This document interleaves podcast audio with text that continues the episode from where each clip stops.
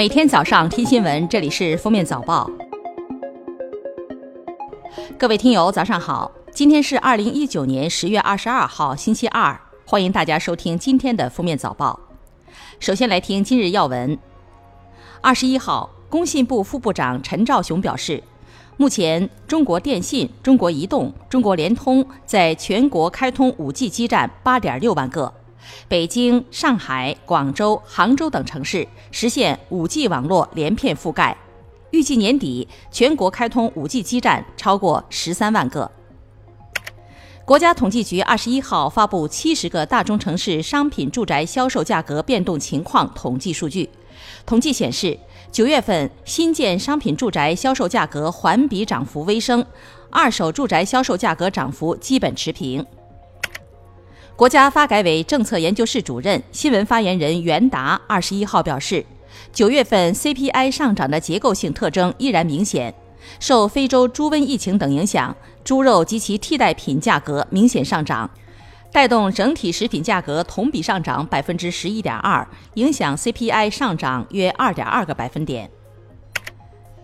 十月二十一号，人社部在二零一九年第三季度新闻发布会上表示，截至二零一九年九月底，七千九百九十二亿元养老资金已经到账并开始投资。同时，城乡居民养老保险工作进一步推进，十个省份提高了基础养老金水平。截至九月底，全国社保卡持卡人数达十二点九九亿人，已覆盖超过百分之九十三点一的人口。从二十一号开始，一股新的冷空气将再度从新疆启程，受此影响，新疆北部地区率先经历风雨雪夹击，气温出现八到十二度的降幅。从今天到二十五号，冷空气将东移南下，西北地区东部、华北北部、东北地区将先后出现小到中雨或小到中雪。长江中下游以北大部分地区将有四到六级偏北风，气温也会随之下降四到八度，部分地区降幅甚至将达十度以上。下面是今日热点事件。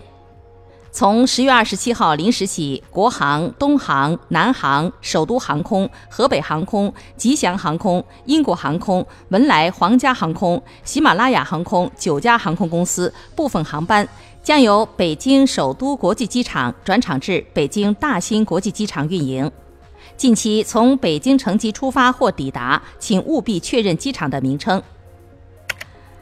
十五号上午，位于广西玉林陆川县北部工业集中区的广西兰科新材料科技有限公司发生爆炸事故，造成四人死亡、八人受伤。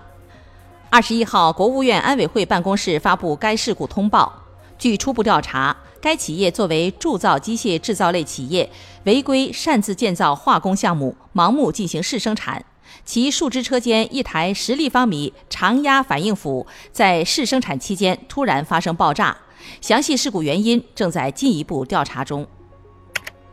深圳市经济特区道路交通处罚条例增加了对驾驶机动车礼让斑马线的规范标准。车辆经无交通信号灯控制的人行横道，或者行经显示绿色交通信号灯的人行横道未减速行驶，或者遇行人正在通过时未避让的，将处五百元罚款，记三分。深圳最新修订的交规将于十一月一号实施。十九号晚，魔芋大王、安徽大学生命科学学院教授何家庆去世，享年七十岁。他曾自费扶贫大西南，行程三万多公里，推广魔芋栽培技术，帮助农民增收。在被查出患癌症晚期后，他决定要捐出眼角膜，帮助贫困山区的孩子恢复光明。据国家电影专资办数据，电影《中国机长》累计票房超越《速度与激情八》，跻身中国电影票房总榜前十名。至此，国庆档上映的两部电影均已进中国电影票房总榜前十。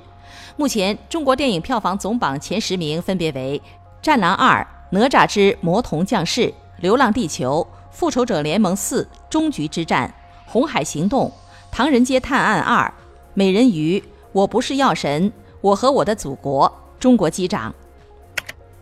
二十一号，一份报告显示，三季度上海企业支付平均月薪排名第一，达到九千四百八十四元，其次是杭州、深圳和广州。与上海相近的杭州企业平均支付月薪达到九千一百八十二元，同比增长百分之十三点三三，增幅排名全国第一。最后来听国际要闻：新西兰警方二十一号宣布，在新西兰汤加里罗国家公园搜寻到一具女性遗体，确认属于二十号被曝失踪的中国游客。这名游客的死亡原因目前还在调查中。新西兰警方表示，其遗体已交由验尸官进行检查。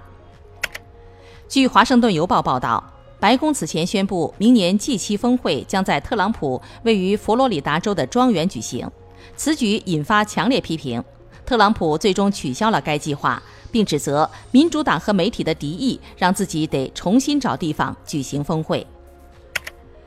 德国科学家指出，近视度数与认知能力成正比。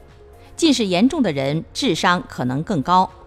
研究人员为三千四百五十二人提供视力及智力测试，结果显示，近视者拥有较高的认知水平，智力测试的分数也与近视度数成正比例。研究人员建议，虽然近视度数深可能预示着高智商，但是仍要做好眼部保健。感谢收听今天的封面早报，明天再见。本节目由喜马拉雅和封面新闻联合播出。